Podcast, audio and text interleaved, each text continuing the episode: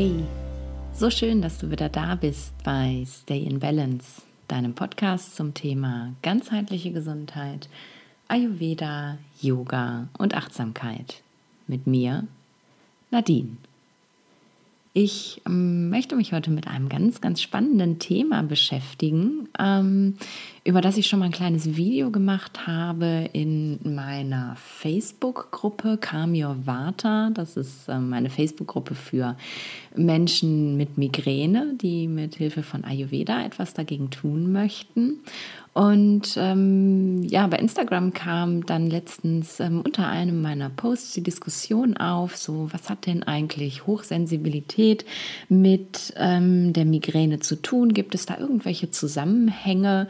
Und ähm, ja, deswegen habe ich mich entschieden, dieses Thema ähm, nochmal aufzunehmen und da eine Podcast-Folge drüber zu machen. Es soll auch nicht nur um die Migräne gehen, sondern einfach ganz generell um die Frage, ja, was ist denn jetzt eigentlich Hochsensibilität und was hat das vor allem auch mit dem Ayurveda zu tun? Weil ähm, darum geht es bei mir ja eigentlich nahezu immer. Ja, ich ähm, denke, dass das eben nicht nur für Migräne-Betroffene eine ganz interessante Folge werden kann und dass sich vielleicht der ein oder andere im Thema Hochsensibilität auch wiederfinden kann. Oder wenn nicht sich selbst, dann vielleicht ähm, jemanden, den er kennt, der ihm nahesteht und dann vielleicht ein ganz kleines bisschen mehr Verständnis für diesen Menschen aufbringen kann. Hochsensibilität ist ähm, ein Konzept, das es schon ähm, ja, seit einigen Jahren tatsächlich gibt, das aber äh, in den letzten Jahren, der letzten Zeit ähm, immer mehr Gehör bekommt tatsächlich. Das US-amerikanische Psychologen-Ehepaar Aaron hat dieses Konzept 1997 schon entwickelt. Der englische Begriff dafür ist Sensory Processing Sensitivity, schwer auszusprechen. Ähm, und es handelt sich dabei um ein Persönlichkeitsmerkmal, das manchen Menschen zu eigen ist. Der Einschätzung der Psychologieprofessorin Elaine Aaron nach trifft ähm, dieses, dieser Begriff Hochsensibilität auf 15 bis 20 Prozent aller Menschen tatsächlich zu. Allerdings ähm, ja in sehr unterschiedlicher Ausprägung. Es gibt also Menschen, die ähm, ja sehr, sehr wenig Probleme damit haben, die vielleicht auch nur bei manchen Sinneseindrücken ähm, sich selber als hochsensibel erleben. Ähm, und da, da ist die Range, also die Spanne ganz, ganz weit bis hin zu Menschen, die wirklich auf allen Ebenen ähm, ja, von, von Reizen von außen ähm, unglaublich beeinträchtigt beschäftigt sind. Generell geht man bei diesem Konzept davon aus, dass ähm, Menschen ähm, mit Hochsensibilität, mit einer ähm, viel höheren sensorischen Verarbeitungssensitivität geboren wurden. Das äh, klingt jetzt ganz schön kompliziert. Das heißt eigentlich nur, dass diese Menschen Eindrücke, die sie über ihre Sinne aufnehmen, viel schneller und viel intensiver verarbeiten. Dabei handelt es sich wirklich um alle Sinneseindrücke. Also es können ähm, Gerüche sein, die intensiver wahrgenommen werden, ähm, Geräusche, es können optische Reize sein, also Licht oder Farben oder einfach auch wirklich nur alles, was wir über unsere Augen wahrnehmen. Ähm, es können aber auch ähm, emotionale Reize sein, die intensiv wahrgenommen werden.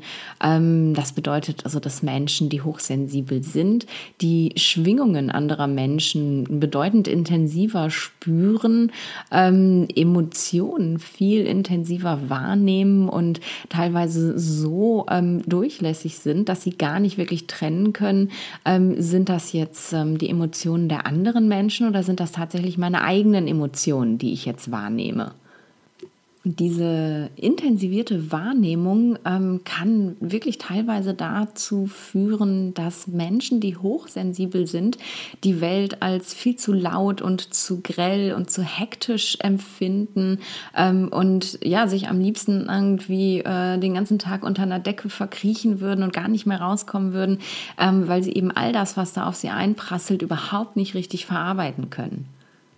Normalerweise hat nämlich ähm, unser Gehirn einen ja, ich sage mal gerne einen Filter, äh, der äh, vorgeschaltet ist, der sich darum kümmert, ähm, dass Informationen ähm, vorselektioniert werden und eben nicht alles in unser Bewusstsein kommt. Unser Gehirn hat ähm, also sozusagen einen Türsteher, der entscheidet, ähm, ob der Reiz, der da gerade ankommt, ins Bewusstsein übertragen wird oder eben nicht. Alle Reize, die wir aufnehmen, ähm, werden über die unterschiedlichen Bahnen, äh, je nachdem, was für eine Sinnesqualität es gewesen ist, ins Gehirn geleitet zum sogenannten Thalamus. Das ist ähm, unser Türsteher. Und der Thalamus ähm, nimmt auf und verarbeitet und filtert filtert dann eben aus, welcher Reiz, ähm, der jetzt gerade reinkommt, für uns relevant ist, der also ins Bewusstsein übertragen wird, den wir dann wirklich spüren, ähm, und welcher Reiz eben nicht relevant ist und ähm, dann auch gar nicht erst weiter ins Bewusstsein gelangt. Das ist ähm, eine eingebaute Filterfunktion, die wir brauchen, um uns vor Reizüberflutung zu schützen. Wenn du dir jetzt vorstellst, einfach mal genau da, wo du jetzt sitzt, wo du gerade diesen Podcast hörst, ähm, du hast meine Stimme auf den Ohren und hast dich entschlossen, mir zuhören zu wollen.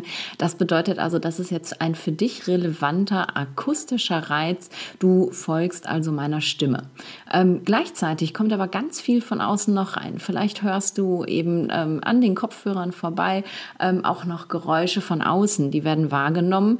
Ähm, die merkst du aber gar nicht, weil du gerade meiner Stimme lauschen möchtest. Du bekommst ähm, Informationen ähm, über deinen Tastsinn. Das heißt, wenn du jetzt gerade in deinem Auto sitzt zum Beispiel und Auto fährst, dann spürst du das Lenkrad an deinen Fingern, du spürst äh, deinen Rücken am Sitz, deinen Po und deine Beine, du spürst die Füße auf dem Gaspedal. das das, du weißt genau, ähm, wie im Raum befinde ich mich, wo befinden sich meine Füße. Du spürst jede feinste Vibration des Autos ähm, unter deinen Fußsohlen und auch an deinen Händen und ähm, das Gewackel des Autos auf der Straße. Ähm, du spürst die Temperatur im Auto, du hörst, ähm, du siehst, du riechst, du schmeckst, ähm, du nimmst Lichtreflexe wahr. Also in jeder Sekunde kommen aber Millionen von Sinnesinformationen rein und trotzdem bist du jetzt gerade in der Lage, mir einfach nur zuzuhören. Das liegt daran, dass dein Türsteher, der Thalamus, eben alles, was jetzt gerade für dich nicht relevant ist, einfach rausfiltert. Und würdest du all diese Sinnesinformationen jetzt wirklich verarbeiten müssen, würdest du wahrscheinlich binnen kürzester Zeit wahnsinnig werden. Das geht nämlich gar nicht. Und ja, das ist aber leider genau das, was Menschen ähm, mit Hochsensibilität passiert. Ähm, die kriegen das alles in ihr Bewusstsein geschickt und ähm, müssen das eben alles gleichzeitig verarbeiten. Stell dir das mal vor. Einen kurzen Moment. Jetzt, genau jetzt, gerade in der Situation, du spürst jetzt alles. Und Vielleicht sitzt sogar noch jemand neben dir und du nimmst auch noch seine Schwingungen und seine Energie und seine Emotionen wahr und Puh, äh, das ist echt ein hartes Stück Arbeit und da kann man sich ganz gut vorstellen, ähm, dass Menschen, die hochsensibel sind, ähm, da ganz schön dran zu knacken haben und dass die eben ähm, ja ganz schön schnell auch ausbrennen, weil diese ganze Datenschwemme, die da jetzt von außen auf dich einprasselt, mit der musst du erstmal umgehen. Und gerade, ähm, ja, was so das Emotionale, was das Zwischenmenschliche angeht, ähm, sind eben hochsensible Menschen extrem ähm, gut in der Lage, Schwingungen aufzunehmen, die, ähm, die andere gar nicht so spüren spüren. Vielleicht, ähm, wenn du ja, dich in, in, diesen Dingen schon wieder erkannt hast, vielleicht wenn du auch weißt, ich bin hochsensibel, ähm, kennst du diese Situation, dass du in einen Raum reinkommst und ähm, dann das Gefühl hast, wo, hier ist aber dicke Luft. Ähm, obwohl du noch gar nicht mit jemandem gesprochen hast und noch gar nichts gespürt hast. Oder du kommst in einen Raum rein und hast das Gefühl, ach, na, hier ist aber schön, hier bleibe ich. Ähm, und das sind eben diese, diese Schwingungen, die eben von außen energetisch einfach ähm, durch die Menschen im Raum auch gesendet werden, die ähm, ja bei Menschen mit, mit Hochsensibilität einfach viel, viel schneller ankommen oder auch überhaupt ankommen. Es gibt ja auch Menschen, die können sowas überhaupt gar nicht spüren und gar nicht wahrnehmen. Ähm, das heißt, Menschen, die, die hochsensibel sind, haben ähm, ja viel mehr die Möglichkeit, so ja, wie kann man das sagen, so hinter die Kulissen zu schauen. Also eben wirklich das, was an echter Emotionalität da ist, auch wahrzunehmen.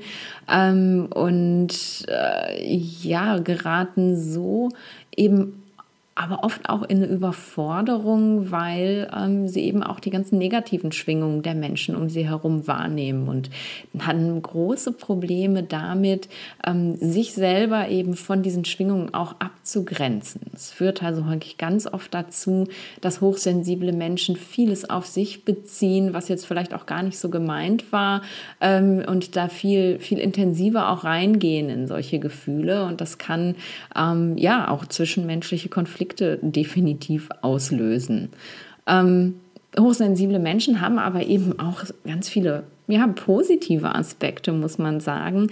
Ähm, Hochsensible Menschen sind ähm, meist unglaublich kreative Menschen, haben ähm, einen, einen ausgeprägten Sinn so für, für Ästhetik, für das Schöne im Leben, ähm, können, sich, können sich wahnsinnig gut in andere Menschen ähm, hineinversetzen, haben also ein, ein tolles Einfühlungsvermögen und ähm, haben darüber hinaus auch ähm, ja, die, die Kapazität, also eine Möglichkeit, wirklich so, so, so out of the box zu denken, also einfach viel viel kreativer zu denken und ähm, einfach auch viel schneller zu denken als, ähm, als andere Menschen. Also es muss nicht nur alles schlimm sein, es hat ähm, ja auch viele, viele schöne Eigenschaften und das darf man nicht vergessen und da darf man sich auch als Hochsensibler mal drauf berufen und sagen, hey, an mir ist doch nicht alles nur schlecht.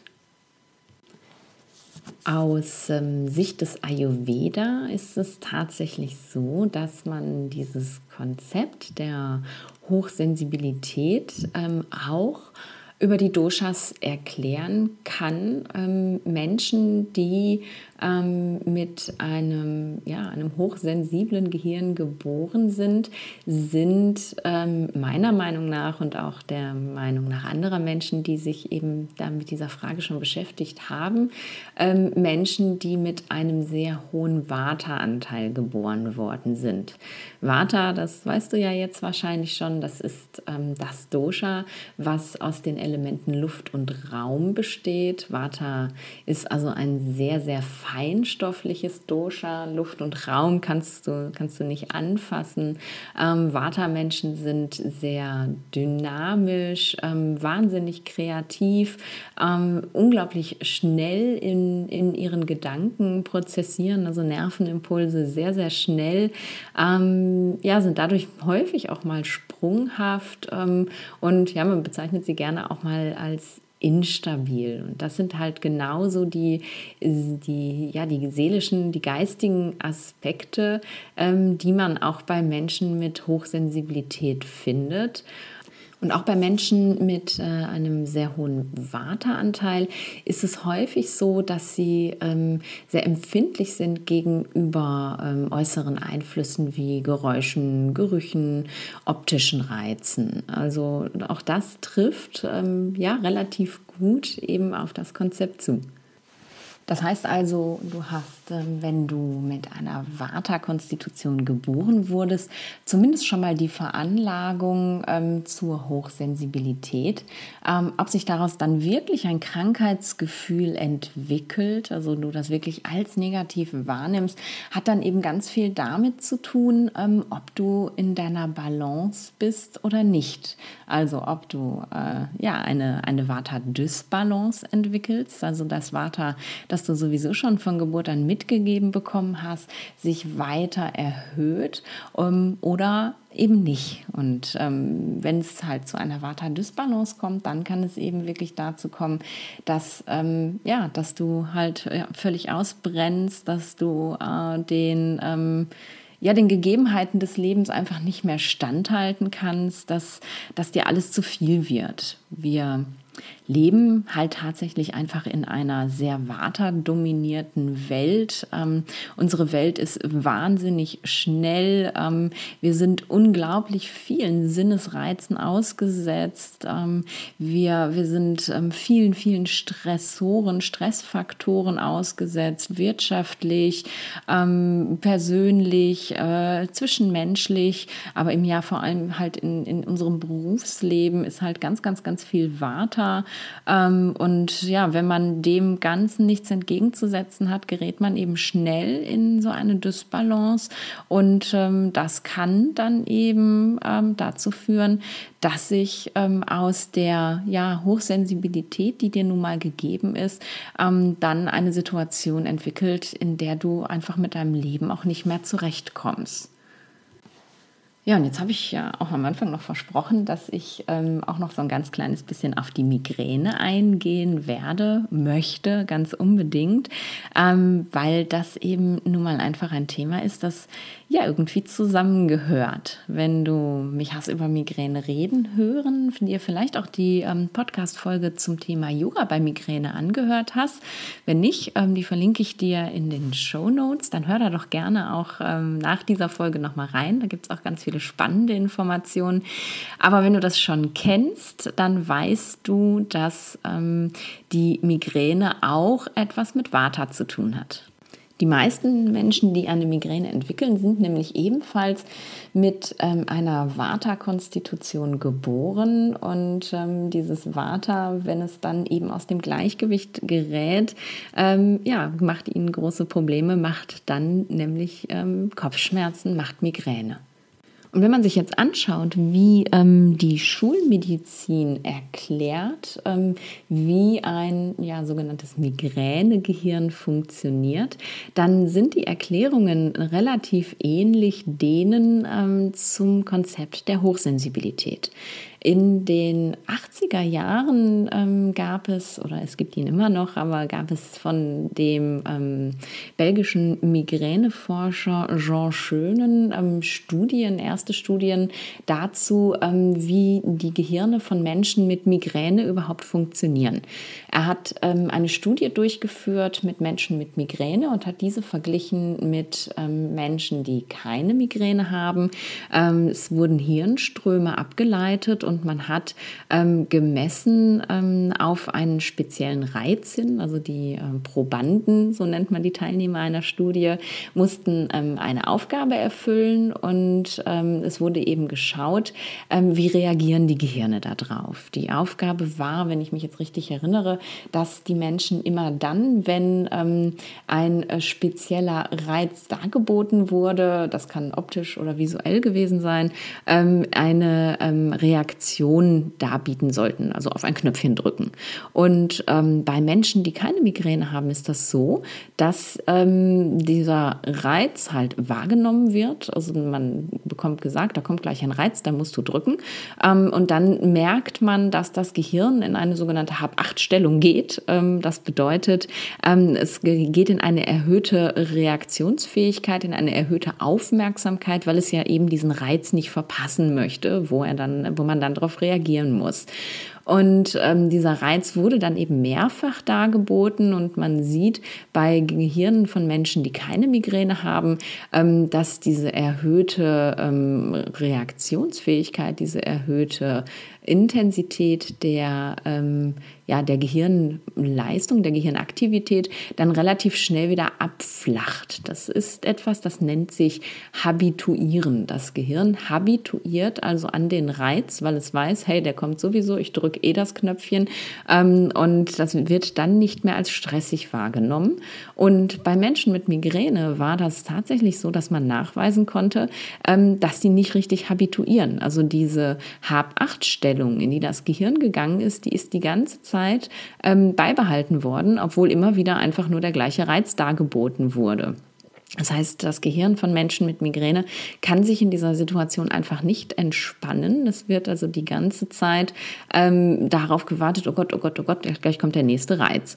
Und ähm, was man eben in dieser Studie auch noch gesehen hat, ist die Tatsache, dass ähm, die Menschen, die eine Migräne haben, in einer viel, viel höheren Grundanspannung gewesen sind. Also die ähm, Aktivität der Hirnströme war schon deutlich höher, noch vor Beginn überhaupt dieser Reizdarbietung ähm, als die der Menschen ohne Migräne. Und das ist eben genau das, ähm, was man auch bei Menschen mit Hochsensibilität eben nachweisen kann, dass es vor allem in den Arealen, wo eben diese Sinneswahrnehmung stattfindet, ähm, eine viel höhere Gehirnaktivität auch gibt. So kann man also sagen, dass ähm, die ja, die Gehirnfunktion beider Gruppen relativ ähnlich sind. Also Reize ähm, werden eben auch bei Menschen mit Migräne ganz intensiv, ganz anders auf und wahrgenommen. Ähm, und auch bei denen ist es eben so, dass der Türsteher, der sogenannte Thalamus, ähm, leider ein bisschen zu durchlässig ist und alles, was von außen reinkommt, einfach auf diese Menschen einprasselt.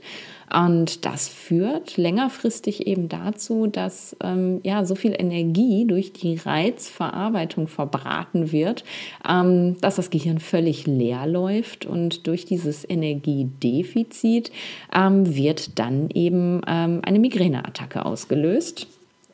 Und das passiert wieder und wieder und wieder und wieder. Du siehst also, ähm, dass ja, da schon relativ große Ähnlichkeiten bestehen und auch tatsächlich in der Art und Weise, wie Menschen mit Hochsensibilität beschrieben werden und ähm, wie Menschen mit Migräne beschrieben werden, gibt es ganz, ganz viele ähm, Ähnlichkeiten beziehungsweise einfach wirklich Gemeinsamkeiten, wo man sagen kann, hey, das ist doch genau das Gleiche. Weil auch Menschen mit ähm, Migräne sind ähm, meistens unglaublich kreative Menschen, sind meistens Menschen, die sehr, sehr, sehr schnell in ihren Denkprozessen sind ähm, die unglaublich aufnahmefähig sind, die ähm, Emotionen eben genauso wie Menschen mit Hochsensibilität auch viel schneller wahrnehmen und verarbeiten ähm, und eben aber äh, ja dadurch auch viel mehr beeinträchtigt sind, weil sie diese ganzen Emotionen eben spüren und wahrnehmen. Ja, und jetzt könnte man sich natürlich fragen, was war zuerst da? Waren die Menschen also hochsensibel und haben eben durch diese Hochsensibilität äh, dann eine Migräne entwickelt? Oder ist das nur eine Koinzidenz? Sind also hochsensible Menschen überzufällig häufig auch Migränepatienten? Oder, oder, oder? Ähm, ja, da gibt es keine Datenlage zu, da hat noch keiner wirklich gute Studien zu gemacht, wo ich jetzt sagen könnte, jo, so ist es. Ähm, zum Glück bin ich aber ja eben nicht nur Schulmedizinerin, sondern vor allem auch mit großer Leidenschaft Ayurveda-Medizinerin. Und ähm, ja, da muss man einfach ganz klar sagen, ähm, das ist ganz, ganz individuell. Es gibt also Menschen, die haben eine Migräne und die würden jetzt die Kategorie Hochsensibilität nicht unbedingt erfüllen. Es gibt Menschen, die sind hochsensibel, die haben aber überhaupt gar keine Migräne. Es gibt ähm, Menschen, die sind mit einer Vata-Konstitution geboren, die sind weder hochsensibel noch haben die Migräne. Es gibt Vata-Menschen, die haben beides. Also man kann es einfach nicht sagen, weil das eine da ist, muss das andere auf jeden Fall auch so sein oder kommen oder passieren. Aber es ist einfach überzufällig häufig so, dass Menschen, die eine Vata-Konstitution haben, ähm, sehr häufig hochsensibel sind und eben sehr, sehr häufig auch Migräne entwickeln. So, so viel zu meiner Meinung zu diesem Thema. Wie gesagt, das ist meine Meinung, das ist keine ähm, kein Wissen, was auf irgendwelchen Beobachtungsstudien von mir fußt. Aber ich glaube, das braucht es auch einfach überhaupt gar nicht, ähm, weil es in sich ja, wie du gehört hast, so logisch ist, dass es, ähm, ja, dass ich mir einfach eine Meinung auch darüber bilden kann und sie an dich weitergeben kann. Jetzt stellt sich natürlich die Frage, was mache ich dagegen? Ähm, kann ich was dagegen machen? Kann ich machen, dass meine Migräne weggeht? Kann ich machen, dass ich nicht mehr hochsensibel bin? Ähm, was soll ich tun? Im Endeffekt ist es so, dadurch deine Vata Konstitution hast du natürlich die Veranlagung dazu. Und ähm, die Geburtskonstitution, also das Prakriti, mit dem wir auf die Welt kommen, ist unveränderlich. Die bleibt eben ein Leben lang. Ähm, du kannst halt eben nur aus dem Gleichgewicht geraten, sozusagen, ähm, und dann tatsächlich auch jede andere Dosha-Dysbalance ähm, entwickeln. Also Vata-Menschen können auch eine Kapha-Dysbalance haben. Das ist eigentlich überhaupt gar kein Thema. Ähm, äh, deine Geburtskonstitution, die bleibt die gleiche. Das bedeutet, die Veranlagung, so zu sein, die wirst du immer haben. Du hast aber eben dadurch, ähm, dass du das dann aktuell erhöhte Vata reduzierst, also die Dysbalance behandelst, um wieder in deine natürliche Balance zu kommen, die Möglichkeit, eben diese Symptome, seien es die Symptome der Hochsensibilität, also diese Überforderung durch die Außenreize oder die Symptome der Migräne, also den Kopfschmerz an sich, ähm, in die Schranken zu weisen und äh, ja, loszuwerden und mit deinem Geburtsvater eben glücklich zu leben. Wie das geht, kann ich jetzt natürlich in einer Podcast-Folge nicht mal eben für dich lösen. Ähm, eine wirklich echte Dysbalance zu behandeln, ähm, sollte auch ähm, immer in der Hand eines Ayurveda-Mediziners liegen. Ähm, du kannst aber selber eben auch zu Hause und für dich ähm, schon eine ganze Menge dafür tun, ähm, ja, dein Vata so ein kleines bisschen wieder in Richtung Balance zu schubsen. Und da würde ich dir gerne so ein paar Tipps mitgeben, ähm, die sowohl bei Migräne als auch bei Hochsensibilität auf jeden Fall helfen. Tipp Nummer eins Schaffe dir einen Ort der Ruhe. Für Menschen, die von außen permanent zugeballert werden mit Reizen und Informationen, ist es ganz, ganz wichtig, einen Rückzugsort zu haben. Ähm, das kann ein Raum sein in, in deinem Haus oder deiner Wohnung, also ein Zimmer, in dem du ähm, die Ruhe schaffen kannst, wenn du die Gegebenheiten nicht hast, wenn du kein, kein eigenes Zimmer haben kannst, dann kann es aber zumindest eine Ecke in einem anderen Raum sein, die ja, die einfach nur dir gehört, die du dir so einrichten kannst, dass ähm, du die Möglichkeit hast, eben die Reize, die dich überfordern, ähm, auszusperren oder diese Reize durch andere auch zu ersetzen. Wenn du zum Beispiel ähm, sehr empfindlich auf manche Gerüche reagierst, ähm, ist es vielleicht schön, in deiner Ruheoase Gerüche zu integrieren integrieren, die dich beruhigen und entspannen. Das kannst du mit Hilfe von Räucherstäbchen machen oder mit Hilfe von ätherischen Ölen, die du ähm, in diesem, ja, in deinem, deinem Ruheraum ähm, in einen Diffusor tust oder ein Fläschchen da stehen hast und wenn du dich in deinen Ruheraum begibst, ähm, einfach ein paar Tropfen auf die Hände tust und, und das inhalierst. Also schaff dir einfach deine ähm, für dich selber funktionierende funktionierende Oase der Ruhe, in die du dich immer wieder zurückziehen kannst. Vielleicht hörst du da entspannte Musik oder du hast ähm, Farben in dem Raum, die, die dich vielleicht beruhigen, ähm, vielleicht Bilder, die, die die Ruhe in dir schaffen, von der Natur, von Weite, was auch immer. Das ist bei jedem ganz, ganz individuell. Ähm, horch da doch einfach mal in dich rein und finde raus, ähm, was, was bringt dir Ruhe. Vielleicht ist in deinem Raum der Ruhe auch einfach überhaupt gar nichts. Vielleicht steht da nichts und vielleicht hörst du nichts und vielleicht riechst du auch nichts. Ähm, auch das kann sein, dass es einfach ein Decke über den Kopf ziehen ist. Aber wisse einfach, dass du einen Raum hast, ähm, der dir die Möglichkeit gibt, dich immer wieder dorthin zurückzuziehen und dich dort auch zu erden. Und das ist nämlich Tipp Nummer zwei. Versuche regelmäßig, ähm, und regelmäßig soll in dem Fall wirklich täglich heißen, ähm, dich immer wieder zurückzuziehen, dich zu erden. Ähm, wir merken in der Welt, in der wir leben, oft gar nicht, ähm, dass wir in die totale Reizüberflutung gleiten, dass wir also, ja, dass der Energiekontostand immer leerer und leerer wird.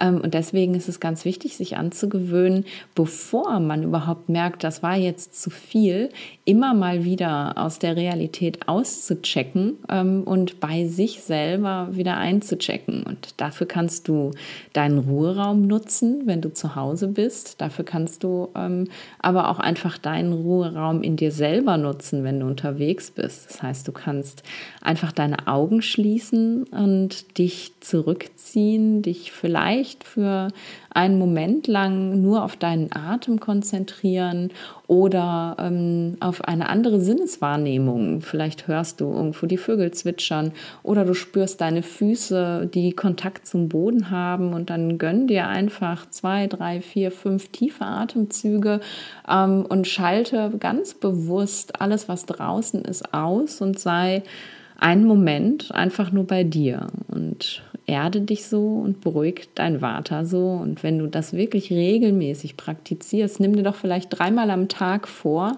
ähm, dann wirst du ganz schnell merken, dass du eben damit dein Gehirn sehr schön wieder runterfahren kannst und ähm, das ganz, ganz entspannend wirkt. Und Tipp Nummer drei ist, integriere mehr Wärme in dein Leben. Vata, ähm, das Dosha aus Luft und Raum, hat ähm, eine Qualität, ähm, die es, ja, um sich selber zu erden, eben auszugleichen gilt. Und zwar ist das die Qualität kalt. Ähm, Vata ist kalt und um Vata äh, zu beruhigen, um Vata zu reduzieren, ähm, versucht man eben genau das Gegenteil in sein Leben zu integrieren, nämlich warm. Und warm ähm, ist auf ganz, ganz vielen Ebenen gemeint.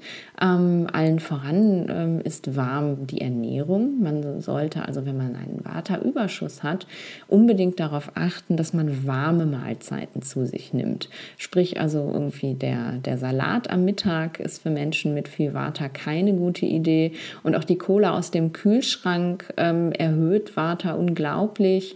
Ähm, versuch also nach Möglichkeit warm zu essen und eben auch warm zu trinken. Ähm, Im Ayurveda empfehlen wir ja sehr, sehr gerne einfach nur warmes Wasser. Ähm, das ist ein bisschen ungewohnt, weil wir es im Westen ja einfach nicht tun. Getränke ohne Geschmack trinken. Selbst ähm, das normale Wasser, was wir trinken, braucht mindestens mal Kohlensäure, damit wir überhaupt das Gefühl haben, irgendwas zu spüren.